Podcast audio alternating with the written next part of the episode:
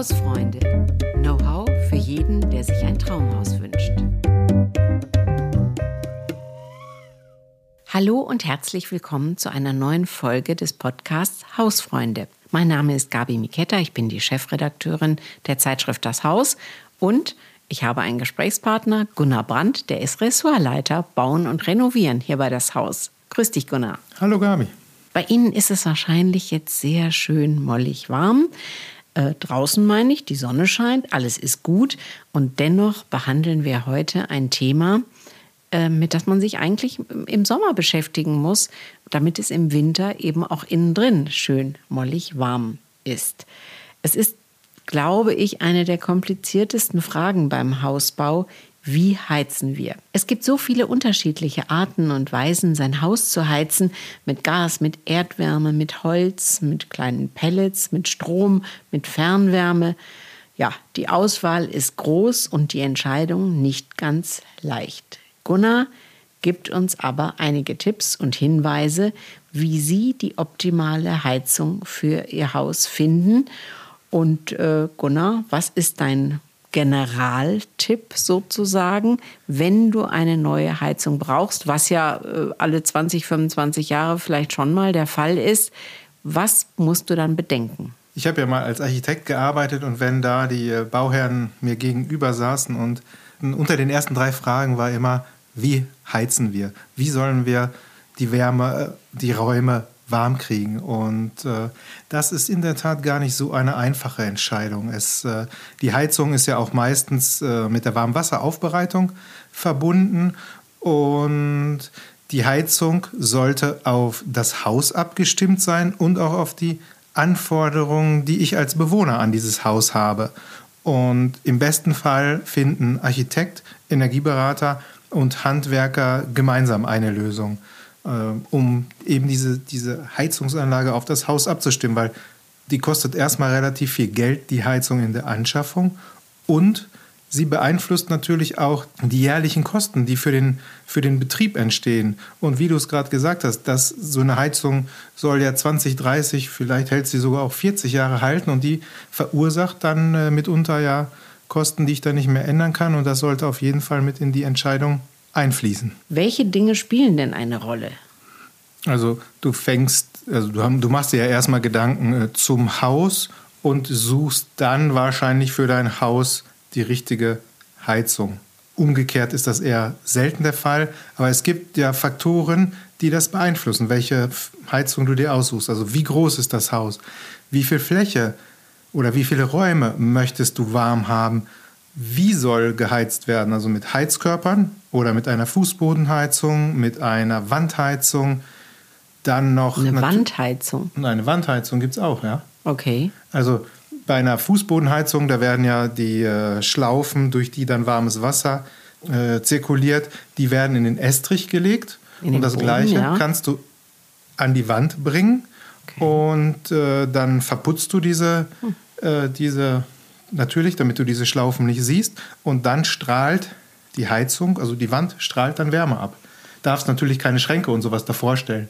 Ist tatsächlich eine Wandheizung die angenehmste Form der Wärme, weil äh, bei der Fußbodenheizung hast du schön immer warme Füße, ist äh, super, aber nach oben hin äh, steigt natürlich dann auch die Wärme und die, die Wärme, die Strahlungswärme, die von der Seite kommt, empfinden die meisten Bewohner als extrem angenehm. Hm, ist aber jetzt nicht so bekannt. Nein, das ist, äh, liegt im Promillebereich, äh, wie das äh, dann ausgeführt wird. Es gibt sogar auch eine Deckenheizung. Äh, Im Einfamilienhaus spielt das meistens keine Rolle, aber in Büros kommt das öfter mal vor, dass äh, Heizschlaufen in der Decke liegen. Okay, hast schon wieder was gelernt. Es muss nicht immer nur der Heizkörper oder der Fußboden sein, es geht auch anders. Es geht auch anders, ja. Wo waren wir stehen geblieben? Bei den Faktoren, ne? Ja, genau. Was äh, ist noch entscheidend? Ja, natürlich, wie gut dämme ich das Haus. Das äh, macht natürlich auch viel aus. Dann die Fenster. Wie viele Fenster habe ich verbaut? Wie groß sind die Fenster? In welche Himmelsrichtung äh, wurden die Fenster verbaut? Und natürlich dann auch, welche Gegebenheiten bietet das Grundstück? Liegt zum Beispiel schon eine Gasleitung in der Straße oder ist der Ort, in dem ich dann baue, hat das vielleicht eine eigene Fernwärme? Ähm, darf ich Erd- oder Sohlewasserpumpen benutzen? Darf ich eine Luftwärmepumpe aufstellen? Und äh, ja, das äh, beeinflusst eben die Wahl Oder der Heizung. Eine Photovoltaikanlage auf dem Dach. Wäre Ja. auch noch schön. Also es ist auch schön, damit äh, produziere ich Strom und damit könnte ich dann natürlich auch mit Strom heizen. Aber muss man, glaube ich, auch ähm, schauen, ob das genehmigt ist und welche Fläche da. Ähm, Also genehmigt, äh, also das äh, im Moment ist ja wird alles Vollgas genehmigt, ja. auf regenerative Energien. Also deshalb gibt es kaum Einschränkungen, dass ich keine Photovoltaikanlage aufs Dach packe. Aber ich muss mir natürlich Gedanken machen, je nachdem, wie das Grundstück ausgerichtet ist, wie dann die Dachflächen zur Sonne stehen, ähm, sollte da natürlich die Dachfläche nach Süden, Südwesten ausgerichtet sein, manchmal äh, auch nach Südosten. Es sollten keine großen Bäume dort stehen, dass die die Photovoltaikanlage verschatten. Also da gibt es auch so ein paar Dinge, die man beachten muss, äh, um genügend Strom ernten zu können. Also bevor wir jetzt ähm, vielleicht später nochmal zu so ganz persönlichen Anforderungen kommen, weil jedes Haus ist anders, es steht in einer anderen Gemeinde, es ist anders ausgerichtet und so weiter. Das ist ja eine sehr individuelle Geschichte. Lass uns aber doch mal auf so technische Aspekte nochmal eingehen.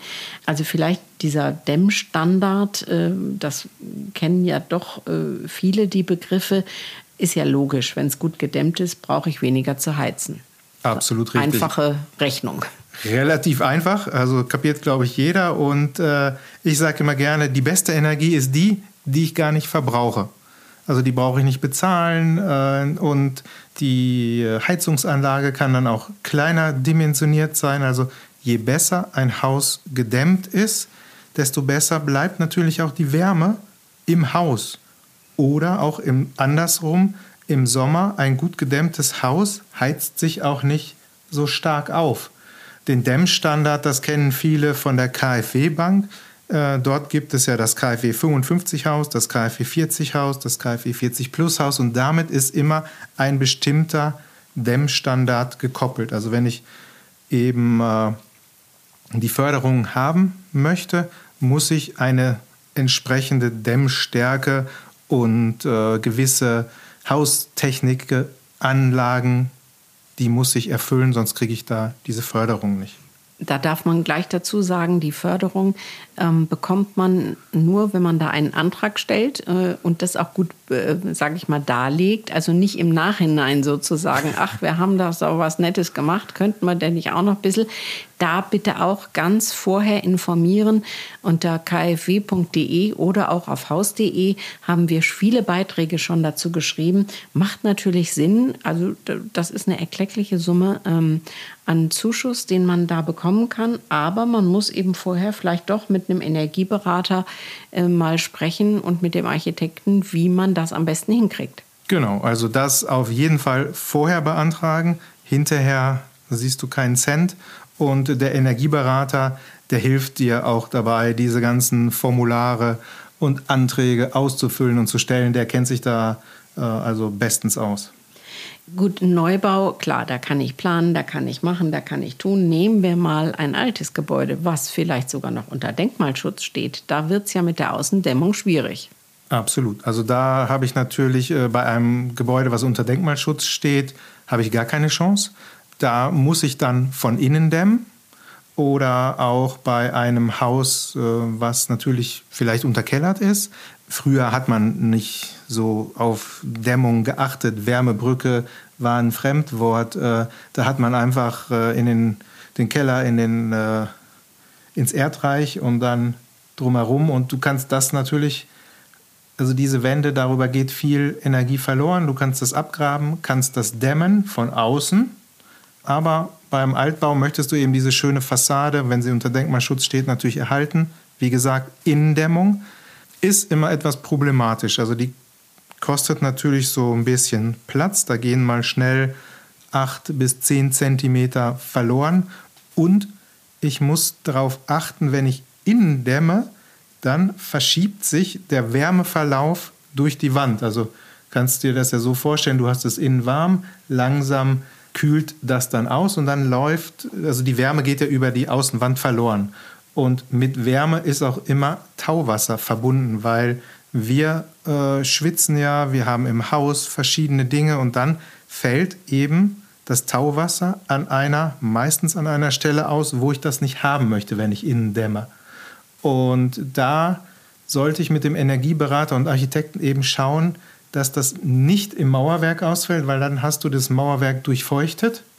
Mhm. Kannst du dir vorstellen, Klingt was dann ungut. kommt? Klingt nicht so gut, äh, kann Schimmelbildung natürlich äh, hervorrufen oder auch die Standsicherheit gefährden, wenn das halt immer feucht ist. Also da sollte ich dann schauen, dass ich äh, mit Dampfbremsen auf der Innenseite arbeite, dass dieser Wasserdampf nicht ins Mauerwerk eindringen kann.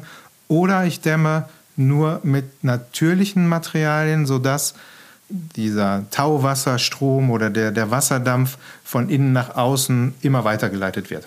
Also Heizen und Dämmen, können wir mal festhalten, gehören ja zwingend äh, irgendwie zusammen. Was hat es denn dann mit der Gebäudeform auf sich?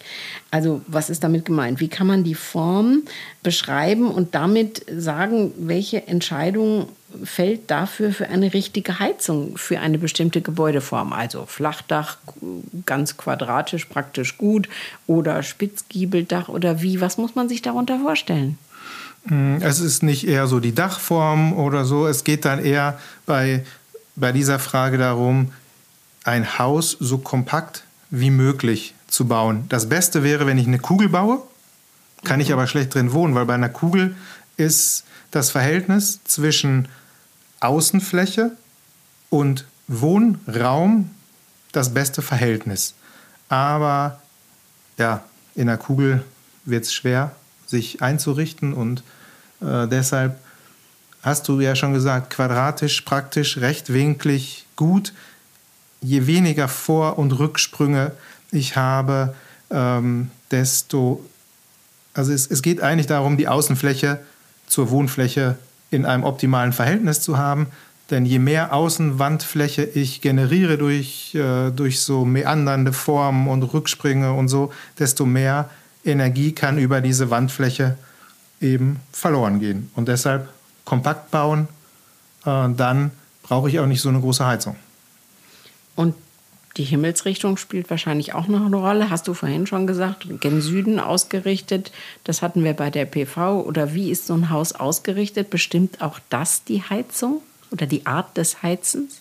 Ein bisschen äh, hat das natürlich Einfluss. Nach Norden hin, da versuche ich möglichst kleine oder gar keine Fenster zu haben. Und im Süden und Südwesten, da kann ich dann zum Beispiel die Fenster größer machen. Hab sozusagen im Winter steht die Sonne ja relativ flach, in einem flachen Winkel zur Erde, scheint also relativ lang und breit in unser Haus hinein und kann dadurch sogenannte solare Wärmegewinne erzielen. Man kennt das ja im Winter wird es auf einmal total warm, weil ich ja habe große Fenster, die Sonne steht davor und der Raum heizt sich dahinter auf. Das kann man natürlich sich äh, zu eigen machen und in diese Himmelsrichtung eben große Fenster planen. Hab dann vielleicht noch eine Wand, eine Speicherwand dahinter. Im besten Fall ist die aus Stein oder der Estrich nimmt auch der, der kann die Energie speichern und gibt die dann so phasenverschoben über den ganzen Tag ab. Also dann, wenn ich so plane, dann kann auch die Heizung wieder etwas kleiner ausfallen oder ich muss nicht ganz so viel heizen und das kostet mich dann eben weniger. Wir hatten vorhin schon über Wandheizung, als ich gleich eingehakt habe, weil mir der Begriff ähm, äh, also ich mir da so wenig darunter vorstellen konnte. Aber welche Unterschiede gibt es denn zwischen der Fußbodenheizung und den Heizkörpern, die die meisten sich ja von uns natürlich kennen? Und welchen Einfluss haben die beiden unterschiedlichen Systeme denn auf die Wahl der Heizung? Also kann ich sagen, ich will auf jeden Fall eine Fußbodenheizung. Fallen dann bestimmte Heizungsformen weg oder geht da alles? Mm, der Unterschied liegt vor allem darin, ähm, eine Wandflächenheizung oder eine Fußbodenheizung, das sind Niedrigtemperatursysteme. Ich habe ja gesagt, da laufen ja Schlaufen dann durch den Estrich, da zirkuliert Wasser durch und dieses Wasser oder dieses äh, Wärmemittel das läuft mit einer Vorlauftemperatur zwischen 35 und 50 Grad dadurch. Dann wird diese Fläche warm und strahlt ab. Kann man sich, glaube ich, ganz gut vorstellen. Mhm. Und den Heizkörper, den man ja auch kennt, meistens hängt er unter der, äh, unterm Fenster. Oder im, im Altbau habe ich ja diese, diese schweren, großen Radiatoren. Da muss das Wasser mit einer Temperatur von 65 bis 90 Grad durchlaufen, äh, weil ich eben ja eine viel kleinere Fläche habe von dem Heizkörper und der muss den ganzen Raum erwärmen. Bei diesem Heizkörper ist es eben so, das ist zum Teil Strahlungswärme, aber viel Wärme wird durch äh, Konvektion dann im Raum verteilt. Und beim Heizkörper, wenn ich dort mit mehr Wärme durch muss, um den Raum zu, erhitzen, dann brauche ich natürlich eine, eine, größere Heizung, also die einfach ein bisschen mehr Power machen kann. Und äh, optimal ist zum Beispiel bei einer, bei einer Fußbodenheizung, wenn ich da mit einer Wärmepumpe arbeite. Das ist auch ein Niedrigtemperatursystem und die beiden passen eben ideal zusammen. Ähm, aber wenn wir jetzt mal den Umweltgedanken äh, voranstellen, was ist denn dann wichtig? Ja gut, also wenn ich äh, auf fossile Energieträger verzichten möchte, dann scheidet eine Ölheizung komplett aus. Also außer ich habe irgendwo ein ganz abgelegenes Grundstück, wo ich äh, wo nichts anderes wo nichts anderes äh, hinkommt, dann mhm. kann ich dann noch vielleicht mit Öl heizen. Dann äh, Gas wird dann auch schon problematisch. Es gibt ja seit dem 1. Januar die CO2-Abgabe, die eben diese Brennstoffe, nenne ich sie mal, der teurer gemacht hat. Und die werden ja auch in den nächsten Jahren immer weiter äh, sich verteuern und dann wird das Heizen mit, mit Öl und Gas auf lange Sicht gesehen immer teurer. Aber Gunnar, wer ein Haus neu baut oder sagen wir mal saniert und umbaut und eine neue Heizung einbaut, der ist natürlich eigentlich an vorderster Front sozusagen ähm, und, und kann bei der Energiewende ähm, wirklich helfen. Das ist ja die Strategie der Bundesregierung, eben auch speziell im, im bei Häusern, beim Hausbau diesen Faktor einzubringen. Und da gibt es ja auch genügend Förderungen äh, für. Was muss ich denn sagen, okay, ich will es auf jeden Fall regenerativ, ähm, egal wie, sage ich mal, wie teuer es ist oder wie kompliziert oder schwierig, ich will das. Also die einfachste Art ist, eine Wärmepumpe einzusetzen. Äh, das ist im Moment beim Neubau die beliebteste Art des Heizens. Also man kennt das vielleicht, wenn man so äh, durch die Neubaugebiete fährt, äh, dann siehst du so vorm Haus, neben dem Haus, an der Garage platziert so ein rechteckiges Gehäuse, ähm, sieht manchmal aus wie so eine Waschtrommel äh, von der Waschmaschine. Dahinter ist der, der Ventilator, äh, der saugt dann eben Luft an, zieht die, diese Luft, die Außenluft, an einem Wärmetauscher vorbei, überträgt dann dort die Wärme, die in ihm steckt, an ein Wärmemittel, das reagiert ganz sensibel auf Temperaturveränderungen und dann verdampft dieses Wärmemittel. Dann kommt etwas anderes noch hinzu, nämlich dieser Dampf wird stark komprimiert, verdichtet und dadurch hebe ich dieses, äh, diese Temperatur nochmal an und mache sozusagen aus etwas kälterer Luft warme Luft und dann habe ich wieder einen Wärmetauscher, der ist dann verbunden mit der Heizung oder mit meinem Warmwasserspeicher und damit habe ich dann sozusagen warmes Wasser produziert. Und dieser Verbrauch oder diese, dieser Prozess, der findet halt endlos statt. Das ist die Luft-Wasser-Wärmepumpe. Jede Wärmepumpe funktioniert nach diesem gleichen Prinzip. Ich kann natürlich auch äh, eine Tiefenbohrung machen und diese Wärme mir aus dem Grundwasser holen oder wenn ich einen großen Garten habe und wenn es erlaubt ist, kann ich dort Flächenkollektoren äh, verbuddeln, weil ab einer gewissen Tiefe habe ich ja eine sehr gleichbleibende, konstante Temperatur. Das sind so die drei gängigen Arten von Wärmepumpen, die du zu einem relativ überschaubaren Preis einsetzen kannst und da die äh, regenerativen Energien nutzen kannst. Aber also verdichten und pumpen und so, also ich meine, dafür brauchst du ja Strom. Also das macht ja das Ding nicht von alleine. Mm, ja, leider nicht. Also da brauchst du natürlich, um diese Pumpen, äh, dass die Pumpen dieses, dieses Gas, was dann entsteht, dieser Dampf verdichten können, brauchst du Strom. Hm. Also, und äh, Strom kostet ja nun auch mal wieder Geld, ist ja vielleicht eine Milchmädchenrechnung. Ein bisschen ist das natürlich so, aber es gibt den sogenannten Wirkungsgrad. Ich investiere sozusagen eine Einheit Strom. Bei den ganz normalen Wärmepumpen kriege ich dann vier Einheiten Wärme daraus. Äh, also das steht schon in einem ganz guten Verhältnis. Es gibt auch bessere Wärmepumpen. Also ich investiere ein bisschen und kriege davon dann mehr. Und wenn ich dann eine PV-Anlage auf dem Dach habe und noch selber Strom selber produziere, Strom, ja dann, dann, ist es natürlich ideal. Wird ein Schuh draus, ja, ja, das stimmt. Aber wie so oft beim Bauen und äh, Betreiben eines Hauses, um zu sparen, muss man also erstmal ein bisschen investieren. Also auch die Photovoltaikanlage kostet ja nun ähm, Geld. Gibt es denn auch noch andere Wärmepumpen? Du hast schon die Bohrung und die Erdkollektoren. Ist es da ein bisschen eine andere Rechnung oder haben wir da eigentlich die gleiche Thematik? Also das Prinzip, Funktionsprinzip ist natürlich gleich, aber beim, äh, bei so einer Tiefenbohrung, je nachdem, wie tief das Grundwasser ist und wie, äh, ja, wie das Erdreich darüber ist, habe ich da viele Steine drin. Äh, das äh, ist natürlich, kostet etwas mehr. Geld. Als eine Luftwärmepumpe zu kaufen und die aufzustellen, oder? Naja, nein, also die Luftwärmepumpe, die, die funktioniert natürlich eigentlich überall. Da brauche ich gar nichts machen. Die stellst hm. du dahin, saugt die Luft an und ist gut musst aber dich vorher informieren, ob das, äh, es ist nicht überall erlaubt. Und äh, die, das dann über Erdwärme zu ziehen, muss ich auch fragen, ob das erlaubt ist. Und da gibt es dann eben diese Unterschiede.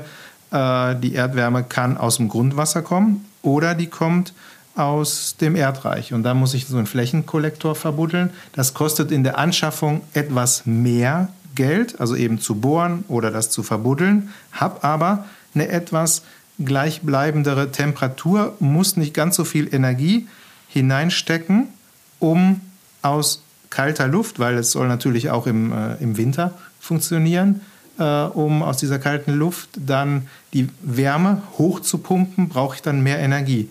Bei einer Sohle-Wasserwärmepumpe oder bei einer ähm, Wärmepumpe, die an so einen Flächenkollektor angeschlossen ist, die haben immer einen etwas höheren Wirkungsgrad, kosten aber natürlich auch ein bisschen mehr. Naja, also um die optimale Lösung zu finden, muss man auch da wieder ähm, äh, überlegen und auch nachfragen und sich schlau machen. Jetzt, ähm, Gunnar, du bist Architekt und Tischler, hast du auch gelernt. Ich nehme mal an, dass das Heizen mit Holz oder Holzpellets äh, dich begeistert. Ähm, ah. Jein. Also okay. ich kann natürlich mit Holz heizen. Also das kennt man ja aus den äh, aus so alten äh, Häusern. Da habe ich oder aus, vor allem als, aus alten Bauernhöfen habe ich so einen großen Ofen, um den dann sozusagen die, die Räume gruppiert waren und der hat das ganze diesen ganzen, die Küche, die Stube und die, äh, das Wohnzimmer warm gemacht, hat auch nach oben abgestrahlt. Also klar kann ich mit Holz heizen. Es ist so ein bisschen in Verruf gekommen, weil natürlich das Holz ähm, ja, Feinstaub entsteht dadurch. Da, kann, da muss ich dann natürlich auch wieder vielleicht einen Filter einbauen, aber ich kann mit Holzpellets heizen.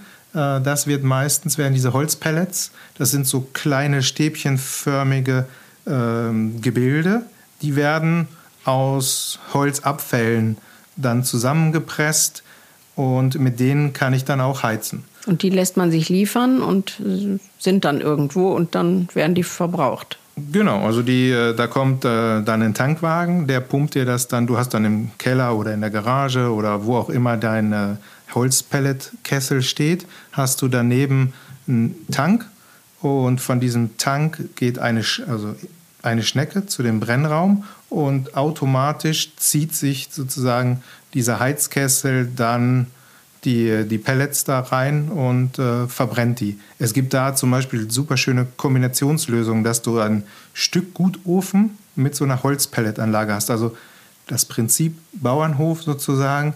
Ich heize mit Holz und die, äh, die kann dann eine Wassertasche anschließen, die dann die Energie wiederum in einen Wärmepuffer schickt. Und für die äh, ganz kalten Tage oder wenn ich lange dusche, dann äh, schaltet sich automatisch die Holzpelletanlage dazu. Also Diese Kombination. Einen Ofen oder ein Kamin immer? Das kann, äh, muss nicht ein Kamin sein, das kann auch ein geschlossener Ofen sein. Okay. Also, wenn du das mit dem Kamin machst, äh, dann, äh, oder, dann hast du natürlich noch diesen schönen Effekt äh, des knisternden Feuers. Genau.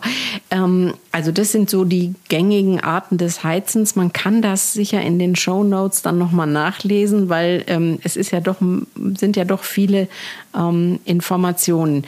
Ähm, Gibt es denn noch irgendwas Spezielles, was Besonderes? Naja, wir haben vielleicht eine, eine Sache noch vergessen. Wir haben ja eben über Gas gesprochen. Man möchte vielleicht äh, auf Gas verzichten, aber es ist im Moment natürlich in der Anschaffung so ein Gasbrennwert, äh, ist es extrem günstig. Wenn dann schon äh, ähm, Gas in, deinem, in der Straße liegt, dann schließt du vielleicht doch so ein, ein Ding an. Also das, also in Kombin also die Luftwärmepumpe, Gaskessel und Holzpellets, das sind sicherlich so die, die gängigsten Lösungen, ja. Gunnar, schauen wir mal ein bisschen naja, ich will nicht sagen in die Zukunft, aber doch in die, ähm, sage ich mal, in die vorderste Front der Entwicklung. Gibt es denn da noch was Neues? Ja, seit einigen Jahren sind einige Hersteller, äh, die beschäftigen sich mit der Brennstoffzellenheizung, also Heizen mit Wasserstoff. In den letzten Jahren haben einige da das eben äh, perfektioniert, bauen das aus, forschen daran, dass, äh, dass diese Technik noch praktikabler wird, dass diese Technik vor allem günstiger wird, denn die ist relativ teuer noch. Aber ähm, wenn das dann natürlich irgendwann mal funktioniert, mit Wasserstoff zu heizen, ist das natürlich eine sehr charmante Art und Weise ähm, zu heizen. Es gibt des Weiteren noch so, kannst du dir ein Mini-Heizkraftwerk zum Beispiel äh, in den Keller oder in die Garage stellen. Das funktioniert über, über Kraft-Wärmekopplung. Also da produzierst du gleichzeitig Strom und Wärme. Ist auch eher für die Nerds äh, zu, äh, zu gebrauchen. Und, äh, also da muss man sich technisch auch dann mit auskennen und mit beschäftigen und die bedienen können und das so wollen. Hm, bedienen und so, dass das, das geht äh, also das geht dann schon, äh, weil du dich dafür interessierst, aber du musst das wollen, weil es immer noch erstmal in der Erstinvestition kostet das relativ viel Geld und das amortisiert sich erst nach einigen Jahren. Das wird natürlich auch gefördert, aber das muss man dann schon wollen, genauso wie die, wie die Brennstoffzelle oder auch sein Haus mit Solarthermie ausschließlich damit zu heizen oder du hast ein, ja, da, manche verzichten auch komplett auf eine Heizung und sagen, ich heize das Haus mit meiner Abwärme. Wir strahlen ja Wärme ab. Also wir haben eine Betriebstemperatur von, von 36,2 Grad oder so um die Ecke. Wir können sozusagen selber ein bisschen heizen. Wir haben elektrische Geräte zu Hause. Der Kühlschrank, ähm, der produziert auch Abwärme, die Waschmaschine, die Spülmaschine. Und wenn ich ein richtig gut gedämmtes Haus habe, dann hält das Haus diese Wärme da drin. Also das äh, funktioniert schon. Wenn ich dann, wenn wir zum Anfang des Gesprächs gehen, habe die, die Fensterflächen optimal ähm, nach Süden und Westen ausgerichtet, dann kann ich damit eben auch den, den Raum heizen. Und wenn es mal ganz kalt ist, schmeiße ich entweder einen Ofen an oder habe einen kleinen Infrarotheizkörper, der mir dann äh, im Winter, in ganz kalten Tagen den Raum erwärmt. Traust du dir denn jetzt so zum Schluss ähm, eine Art Empfehlung zu für diese unterschiedlichen Heizungstypen, so nenne ich es jetzt mal. Ähm, also so, ganz was Pragmatisches, wenn man so ganz bewusst an die Sache rangeht, uns vielleicht so was Visionäres? Ja, also das, wenn mich keiner äh, von unseren Zuhörerinnen und Zuhörern dann hinterher darauf festnagelt, dann äh, wage ich da so mal einen Ausblick. Also als wenn man eben sehr pragmatisch ist, dann wirst du wahrscheinlich dein Haus ganz ordentlich dämmen. Äh, liegt eine Gasleitung im, äh, in der Straße, dann äh, schließt du einen Gasbrennwertkessel an und hast aber vielleicht schon, um später mal das warme Wasser ähm, zu produzieren oder die, äh, dir Strom zu produzieren, hast du die Vorkehrungen schon getroffen für PV-Module auf dem Dach oder Solarkollektoren. Und wenn man jetzt sehr umweltbewusst ist und sich da wirklich sehr engagiert, vielleicht auch mal über ein E-Auto nachdenkt, was machen die? Ähm, die, die äh, bauen sich, wenn es erlaubt ist, eine Wärmepumpe mit einem Erdkollektor ein, produzieren das warme Wasser zum, zum Duschen und für das Trinkwasser über Solarkollektoren. Und ja, das E-Auto kaufst du dir vielleicht in fünf Jahren, hast dann äh, auch die Vorkehrungen getroffen für eine PV-Anlage auf dem Dach und hast auch genügend Platz in der Garage, zum Beispiel für einen Batteriespeicher, damit du möglichst autark die, äh, den Strom benutzen kannst, weil da ist es ja auch immer das Blöde. Du brauchst eigentlich mehr Strom im Winter, aber da scheint natürlich nicht so oft die Sonne und da musst du halt diesen Strom irgendwie speichern und noch sind die Batteriespeicher recht teuer. Und die visionären Bauherren, was machen die, die jetzt wirklich weiterdenken auf die nächsten 10, 15 Jahre? hingeschaut? Also da möchtest du dich natürlich so gut es geht komplett autark äh, mit warmem Wasser, mit Strom versorgen, um dich von den Energieversorgern möglichst unabhängig zu machen. Also du hast dann ein super gut gedämmtes Haus, hast auch wohngesunde Materialien verbaut, äh, hast also ein Plus-Energiehaus, das mehr Energie produziert, als es selber verbraucht, hast eine PV-Anlage mit Batteriespeicher auf dem Dach, du produzierst deinen Strom eben komplett selber, ähm, hast Solarkollektoren auf dem Dach, sehr viele auch, und du hast einen riesengroßen Pufferspeicher im Haus verbaut, der eben dieses Warmwasser, was du dann produzierst, auch über mehrere Tage puffern kann, wenn mal eben die Sonne nicht scheint, dass du dann nicht unter der Dusche stehst und auf einmal geht das warme Wasser aus. Also da kannst du dann schon eine Woche oder zehn Tage mit, äh, mit auskommen und zwischendurch ziehst du dir mal vielleicht einen dickeren Pullover an, dann äh, geht das auch schon. Okay, da soweit zu der visionären Haltung. Ähm, ich hoffe, liebe Zuhörerinnen und Zuhörer, wir haben Sie nicht allzu sehr verwirrt. Es ist ein komplexes Thema. Äh, es gibt so viele unterschiedliche Arten zu heizen und dann auch das zu kombinieren und Hybridsysteme und äh, ja, da es kostet auch viel Geld und äh, ich habe vielleicht selber gar nicht so viel Ahnung davon, lese mal hier und höre was von Freunden da und ja, irgendwann muss ich diese Entscheidung treffen und äh, ruhig viel nachfragen äh, und es ist so ein bisschen Tüftelei, außer man ist jetzt dieser pragmatische Typ, den wir mal eben angesprochen haben. Wie gesagt, auf haus.de haben wir viele Informationen und Erfahrungsberichte auch von Bauherren. Oh, jetzt fällt mir was ein, Gunnar, wir haben nicht über den Eisspeicher geredet. da, da machen wir, glaube ich, nochmal ein extra Thema. Das machen wir nochmal auf dem, also das ist was ganz Spezielles, begeistert mich immer sehr, aber das ist nochmal eine ganz andere Möglichkeit, ähm, ja, äh, zu heizen, ähm, ist aber wirklich auch kompliziert.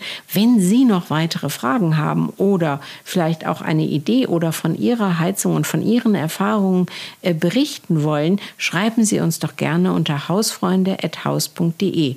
Und damit verabschieden wir uns, Gunnar. Tschüss. Ja, wir sind gespannt, ob äh, jemand uns was schreibt. Ich freue mich. Bis zum nächsten Mal.